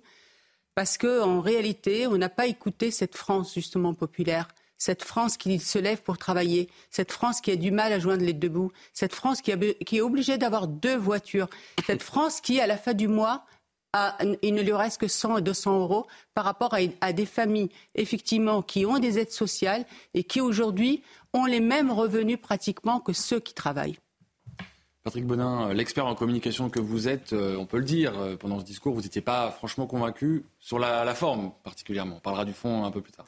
C'est un doux euphémisme. Effectivement, je n'étais pas convaincu. Je pense que les, téléspectateurs qui ont écouté ça, ils se disent en sortant, mais sans doute comme beaucoup d'entre nous. Et alors du coup, qu'est-ce qu'on en retient? Euh, On en retient un homme qui euh, parle, euh, qui lit des notes, soit, ce qui ça montre effectivement assez peu de ferveur. Donc un homme qui lit des notes et un homme qui veut montrer qu'il euh, est au cœur de la discussion. Ce qui d'ailleurs pour un ministre de l'Intérieur, au vu de l'actualité qu'on vient d'évoquer à Nîmes ou à Marseille, on se dit tiens d'ailleurs, je pense que beaucoup de nos téléspectateurs se posent la question de mais en fait pourquoi n'est-il pas à Nîmes ou à Marseille peut-être pour parler d'enjeux de sécurité plutôt que de parler d'autre chose? Et là, on s'est tous dit, ah là là, mais il va nous faire une révélation. En fait, euh, ça va être un exercice un peu important pour lui pour décrire une sorte de pré-programme à une éventuelle élection présidentielle. Eh bien, quel est ce pré-programme? Quelles sont les de quelle action politique, de quel projet politique nous pouvons parler maintenant? Ah bah aucun, donc ça ça va aller assez vite du coup, c'est ça qui est plutôt pas mal. Et juste un dernier point sur au tout début de son discours, il a décrit la politique comme étant un formidable moment pour discuter, notamment avec les différentes personnes présentes là. Et donc faire de la politique, c'est discuter, échanger. Moi, je pense que beaucoup de nos concitoyens, les gilets jaunes les premiers comme nous tous d'ailleurs, on se dit que faire de la politique, en tout cas avoir envie de faire de la politique, c'est surtout avoir un projet, un projet politique. On en parlait lors des derniers euh, échanges, euh, peut-être sous euh, François Mitterrand avec des congrès socialistes qui étaient parfois homériques, mais il y avait des projets contre des projets. Là, quel projet M. Darmanin compte porter eh bien, j'ai hâte de voir que autour de cette table, on soit capable de décrire ce projet. J'ai hâte.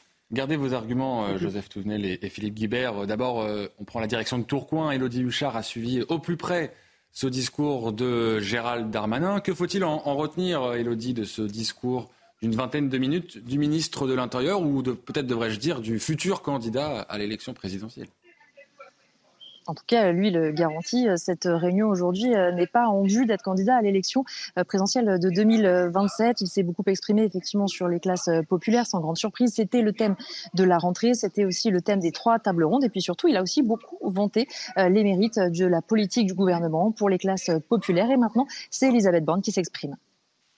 Et on pourra suivre en intégralité d'ailleurs le discours d'Elisabeth Borne. Rendez-vous à 22h15 dans Soir Info qui sera présenté par Célia Barotte. Vous pourrez suivre en intégralité le discours de la Première ministre, invitée euh, de dernière minute, invitée surprise de cette euh, rentrée politique de Gérald Darmanin. On va continuer, nous, de débriefer les propos du ministre euh, de l'Intérieur qui a beaucoup parlé, qui a aussi vanté le bilan d'Emmanuel Macron. On marque d'abord une pause et puis on revient dans quelques instants pour en parler. À tout de suite.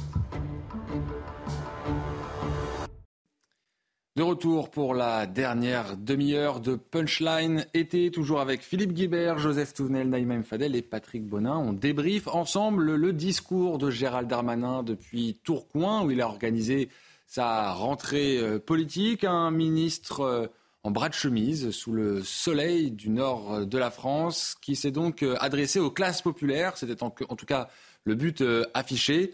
Il est également revenu sur l'art de la politique. La politique c'est écouter les gens, selon Gérald Darmanin. Faire de la politique, c'est écouter les avis, les sentiments, l'état d'esprit de nos compatriotes, tenter d'analyser ces avis, ces sentiments, ces états d'esprit, et puis selon les options possibles. La politique se fait toujours à travers euh, des réalités, pouvoir euh, agir, quand on a la chance, euh, comme nous, chère Elisabeth, euh, mesdames et messieurs les membres du gouvernement, d'être en responsabilité. Philippe Guibert, on ne vous a pas encore entendu sur le discours de, Gérald Darmanin. Qu'est-ce que vous en retenez? Ce que je retiens, c'est que ce n'est pas pour ce discours que cette réunion restera dans l'histoire. Euh, C'était un discours volontairement ou involontairement plat, sans aspérité, sans le moindre mot de travers, sans la moindre audace. Euh, est-ce que parce que Gérald Darmanin a accepté de, de, jouer le jeu de l'exécutif, euh, d'accueillir Elisabeth Borne, mais du coup, euh, du coup, ça donne un discours dont on a du mal à retenir des angles, dont on a du mal à retenir même une, une formule. Et ce qui restera de cette réunion, c'est quand même l'agacement macroniste et l'agitation autour de cette réunion, plus que le contenu de cette réunion. Puis ma deuxième euh, remarque est un peu perfide, parce qu'elle concerne la Macronie dans son ensemble et donc euh, Gérard Darmanin, c'est que c'est bien de, pas, vouloir parler de social et de classe populaire, voire de classe moyenne. Je voudrais juste rappeler qu'il y a 3-4 mois, nous étions encore dans une réforme qui s'appelle la réforme des retraites, et le cœur de l'opposition à cette réforme des retraites, c'était les classes populaires et les classes moyennes euh, de la population active qui étaient vent debout. Et donc, euh, Gérald Darmanin a certainement raison de vouloir se tourner vers les classes populaires et les classes moyennes. Il ne faut pas oublier aussi ce qu'on a fait, la façon dont ça a été présenté, euh, la brutalité avec laquelle cette réforme a été adoptée. Et donc, je pense que de ce point de vue-là, Gérald Darmanin, mais aussi les autres ministres ou les autres prétendants macronistes, euh, à la succession du travail euh, sur la planche. Joseph Tounel, c'est vrai qu'on pouvait s'attendre peut-être à ce que Gérald Darmanin pose les bases d'un éventuel programme euh, électoral. Finalement, il a plutôt vanté le bilan d'Emmanuel Macron lors de son discours. Est-ce qu'on pourrait dire tout ça pour ça, finalement, Gérald Darmanin? Oui, et puis quand vous employez le terme discours, moi j'ai au moins appris une chose, c'est que Gérald Darmanin n'est pas un orateur. Donc pour la forme, euh, il est tellement peu un orateur que c'était, à mon sens, contre-productif. Alors, il a eu quelques formules, euh, euh, plutôt pour moi du mauvais populisme qu'autre chose. C'était ils partent travailler tôt le matin et rentrent tard le soir. ça, faisait un peu ridicule parce qu'on ne sentait pas une vie, on ne sentait pas un sentiment. Ce n'était pas une réalité. il nous a dit quelque chose qui me semble être exact, qui aurait pu être développé, expliqué qu'entre le, les travailleurs et les représentants du capital, c'est son terme, le fossé s'agrandissait. Ça, c'est intéressant. Il faudrait voir pourquoi. Mais moi, je, sors une phrase comme ça, ça fait un peu gauche. Travailleurs, représentants du capital, etc. Et puis, je file à autre chose. Et donc, il n'y a, pas de, de fond. Alors, j'ai cru comprendre que la mère de toutes les batailles, c'était les jardins familiaux. Il a raison, c'est quelque chose de très utile, etc. Mais quand même un peu anecdotique par rapport à l'état du pays. Peut-être que c'est le créateur des jardins familiaux qui l'intéressait, l'abbé Lemire, qui, je le rappelle, dans son jeune temps, a commencé par être royaliste, un peu comme Gérard Darmanin. Non, mais euh, juste, je voudrais rajouter quelque chose. Moi, vraiment, hein, j'aurais vraiment, j'aurais pensé qu'il aurait fait une, un mea culpa en disant, malheureusement, on a oublié les classes populaires, les classes moyennes parler aussi de l'inflation, parce que c'est les classes moyennes justement qui ont été les plus impactées euh, par l'inflation. Parler aussi de l'État-providence qu'aujourd'hui il faut remettre à plat pour qu'il soit beaucoup plus juste et que ces classes moyennes qui, euh, notamment les classes moyennes qui se sentent à lait, aujourd'hui puissent aussi voir le fruit de leur contribution. Il aurait fallu tout simplement un discours. Et moi, vraiment, je, je, suis naïve, vous allez penser, mais je m'attendais à, à ce qu'ils disent qu'il ait ce souhait en fait de reconnexion avec la France, avec le peuple de France, en faisant ce mea culpa. Mais ça se fait peut-être pas, monsieur le. Alors, notons, notons que. ça se fait pas beaucoup. Je suis, là, je suis d'accord avec vous, ça se fait que très, très moyennement. Mais c'est terrible, surtout de voir l'image qu'on voit, qui est faire de la politique, c'est écouter les avis.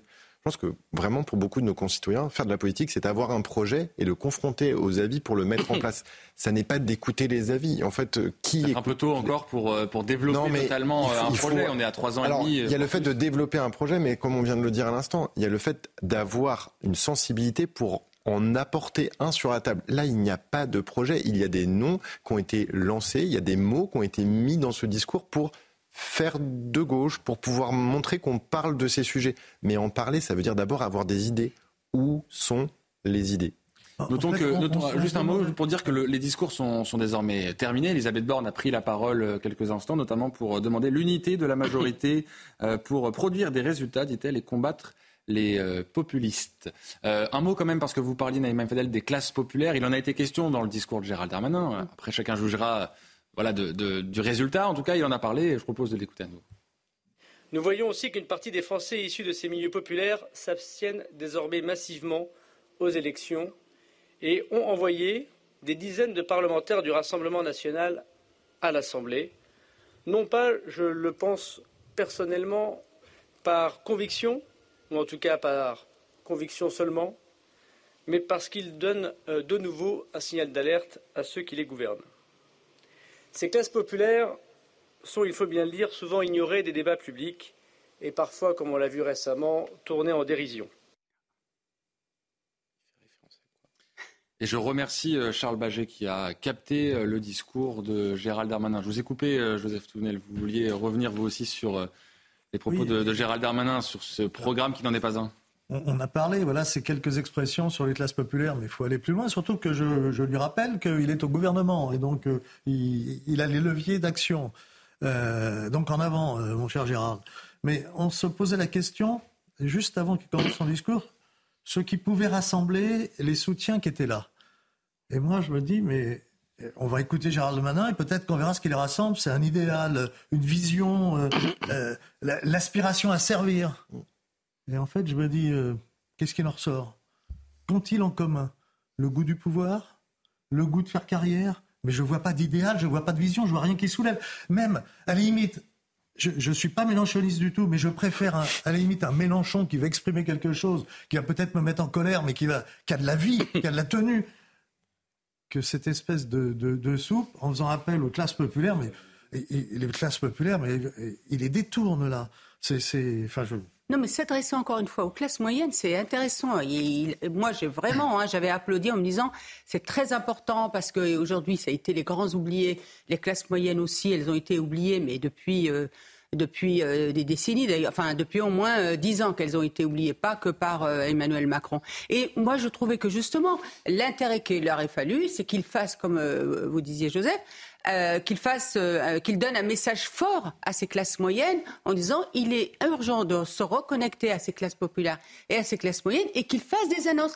Est-ce qu'aujourd'hui, par exemple, concernant ces classes moyennes, on va euh, peut-être voir euh, cet État-providence pour qu'il soit beaucoup plus juste. Il sortirait de son mieux rôle, sans doute, en faisant ça. Voilà. Est-ce que pour ces classes moyennes, on va revoir aussi la question d'une politique familiale qu'il faut absolument que notre pays se lance dans une politique euh, familiale? Voilà, c'est des signes forts, les, les, les, crèches pour les familles, parce que quand ils parlent des parents qui travaillent, qui sont loin, sont obligés d'avoir deux voitures, 70% de personnes qui ont besoin de deux voitures, ces personnes-là, souvent, dans leur village, dans leur commune, elles ont besoin de faire garder leurs enfants. Il n'y a rien parce que les communes ne peuvent pas. Donc vous voyez, c'est une, c'est des annonces qui pouvaient être vraiment, euh, euh, j'allais dire, euh, qui pouvaient nous emporter. Enfin, en tout cas, moi. Sans doute n'a-t-il pas voulu s'éloigner trop du champ du président de la République. Je vous fais réagir, Philippe Guibert. D'abord, on écoute Gérald Darmanin qui s'est exprimé avant son discours. C'était en début d'après-midi. Et il réaffirme sa loyauté totale envers euh, le chef de l'État. Écoutez, c'est au micro d'Élodie Huchard et de Charles Baget. Je suis loyal au président de la République euh, depuis euh, le premier jour. J'ai adhéré au parti qu'il a fondé, j'ai rejoint son gouvernement. Je, pense que c'est une énorme chance pour la France de l'avoir et d'être réélu. J'apprends tous les jours auprès de lui et il sait qu'il pourra toujours compter sur moi en, toutes circonstances. Je pense qu'il ne faut pas personnaliser les choses. Je pose avec mes amis euh, et, je pense que c'est important de le dire, des questions, notamment sur euh, le salaire euh, des ouvriers et des employés, sur les femmes seules qui élèvent des enfants, sur finalement l'intervention sociale de l'État. Je pense qu'il faut pouvoir répondre à cette question. On ne peut pas à la fois faire des, éditoriaux pardon, toute la journée pour dire que c'est pas bien le Front National, mais ça, ça, touche assez peu, vous savez, vos éditoriaux, les habitants de notre commune. ce qui les intéresse, c'est qu'on les écoute, et, qu'on les, les considère. Philippe Guibert, c'est bien la preuve que nous avions à Tourcoing non pas un futur candidat, mais le ministre de l'Intérieur euh, en campagne pour euh, vanter le bilan de son chef, le président de la République en l'occurrence Je crois que Gérald Darmanin s'est fait rattraper par la patrouille macroniste. Mm. Et je crois qu'il partait sur une idée qui est intéressante, euh, qui était de constater que Emmanuel Macron n'a pas rassemblé les milieux populaires et les classes moyennes, euh, notamment en particulier depuis cette réforme des retraites dont que j'évoquais, et que c'est Marine Le Pen qui perce et qui continue de percer dans de larges pans du salariat, de la population active, des classes populaires et moyennes. Donc cette idée-là de départ est juste. Mais il est bien évident qu'à partir du moment où Elisabeth Borne venait, où euh, un certain nombre de ministres, dont Gabriel Attal, euh, et bien d'autres, ont dit que euh, c'était beaucoup trop, tôt pour parler politique et parler campagne électorale. Gérald Darmanin ne pouvait plus faire grand-chose, finalement. C'est comme ça que je comprends un discours dont on a dit tout à l'heure qu'il était peut-être un peu, un peu plat. Je crois qu'il a été contraint dans l'exercice et rattrapé par la patrouille. Et donc il s'est retenu, parce que je ne peux pas croire qu'il n'ait que ça à dire. Je pense qu'il a d'autres choses à dire mais que sans doute là, euh, la Macronie a considéré qu'il euh, qu'il allait un peu trop loin et qu'il fallait qu'il revienne dans le bercail gouvernemental et donc il pouvait pas faire d'annonce, il pouvait pas dessiner de projet parce qu'il est au gouvernement, il est ministre de l'Intérieur, il peut pas parler d'éducation, de famille ou je ne sais quoi.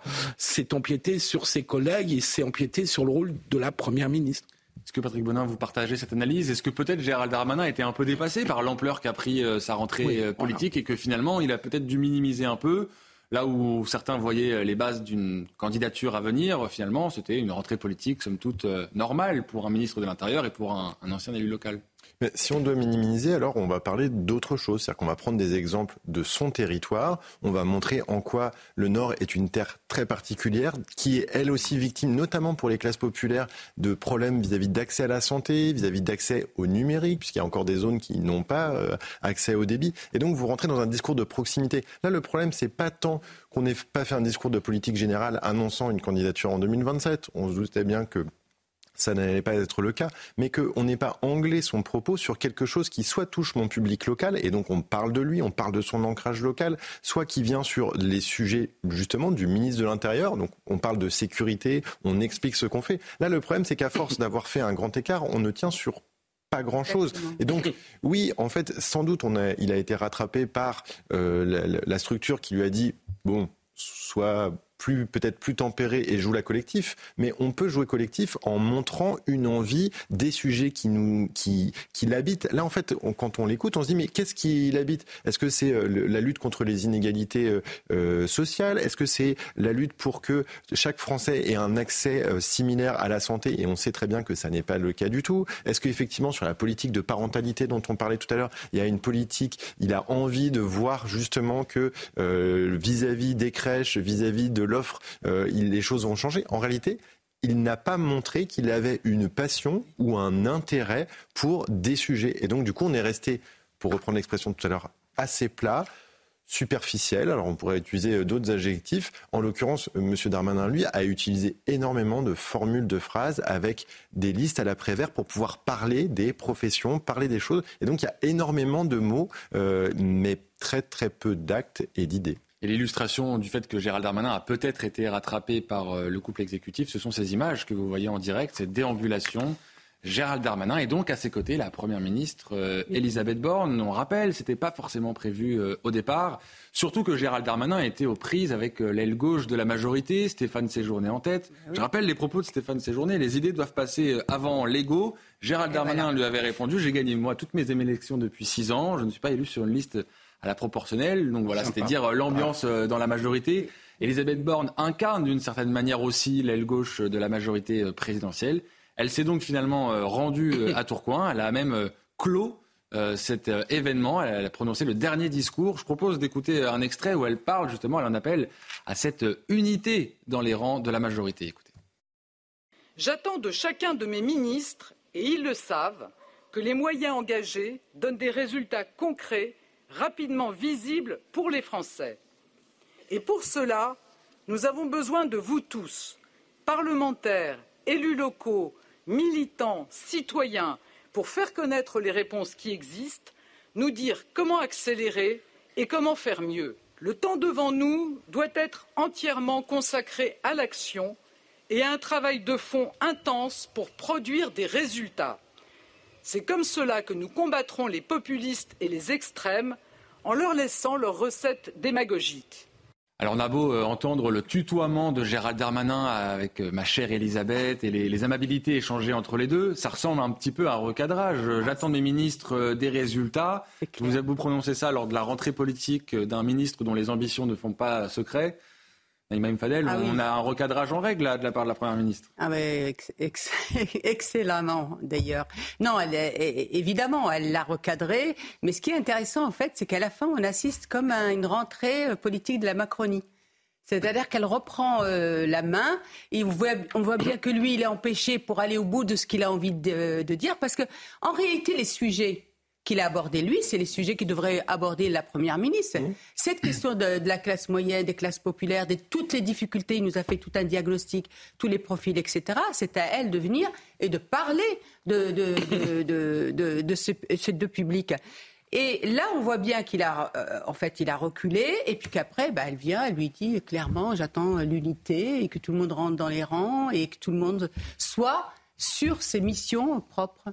On n'est pas très loin du je décide, il exécute. Euh, la célèbre phrase de Chirac à l'époque, c'était le président qui avait dit ça à propos de Nicolas Sarkozy, euh, autre ministre de l'Intérieur. Je, je précise, avant de vous donner la parole, que l'intégralité de la déclaration d'Elisabeth Borne sera à suivre à 22h15 dans Soir Info. Allez-y, Philippe Guibert. Non, mais je crois que c'est qu'une première euh, étincelle. c'est vrai que Général Darmanin est, est parti un peu avant les autres en voulant constituer une sorte de non pas un mouvement politique, non pas un parti, mais des gens qui étaient autour de un lui, élan. Qui, un élan, qui, qui pouvaient le, soutenir, en tout cas dans son, dans son discours. On n'est qu'au début. Hein. Je, il reste donc un peu moins de quatre ans maintenant de, de, de, de mandat d'Emmanuel Macron. La présidentielle, c'est dans trois ans. Et je peux vous assurer qu'on aura l'occasion de reparler, peut-être avec des discours un peu plus puissants et un peu plus habités. Euh, on aura l'occasion de reparler des discours de Gérald Darmanin, de Bruno Le Maire, d'Édouard Philippe, de François Bayrou, pour ne parler que de la majorité. Encore une fois, c'est inévitable. C'est dans la nature politique des choses. Ou alors, il faut autoriser le président de la République à se représenter au bout de deux mandats, sinon ça marche pas. Il nous reste euh, très peu de temps, mais juste pour euh, finir, ça vous a pas échappé, la rentrée euh, des Républicains a eu lieu simultanément. Il y avait des élus républicains autour de Gérald Darmanin. Écoutez la réaction d'Éric Ciotti qui envoie là aussi un message à la fois au ministre de l'Intérieur, mais aussi aux membres de son parti. Je regarde aujourd'hui ce qui se passe à, à Tourcoing comme une forme d'indécence. Notre pays traverse un moment extrêmement grave la violence gagne beaucoup de nos territoires. Nous avons subi des, émeutes, terrifiantes. Nous avons vu encore cette semaine l'assassinat d'un jeune enfant et le gouvernement se déchire en ouvrant euh, la succession de M. Macron. Oui, j'y vois une forme d'indécence. Il n'y aura quasiment pas de députés euh, républicains à Tourcoing. Ceux qui y sont doivent euh, s'interroger sur leur place dans notre famille politique. Il essaie de régler ses comptes. Mais juste un point, pour dire quelque chose de positif sur M. Darmanin, ah. parce que sans, après une heure, presque. Non, mais oui, après une heure, on s'est tous euh, mhm. régalés autour de ce plateau.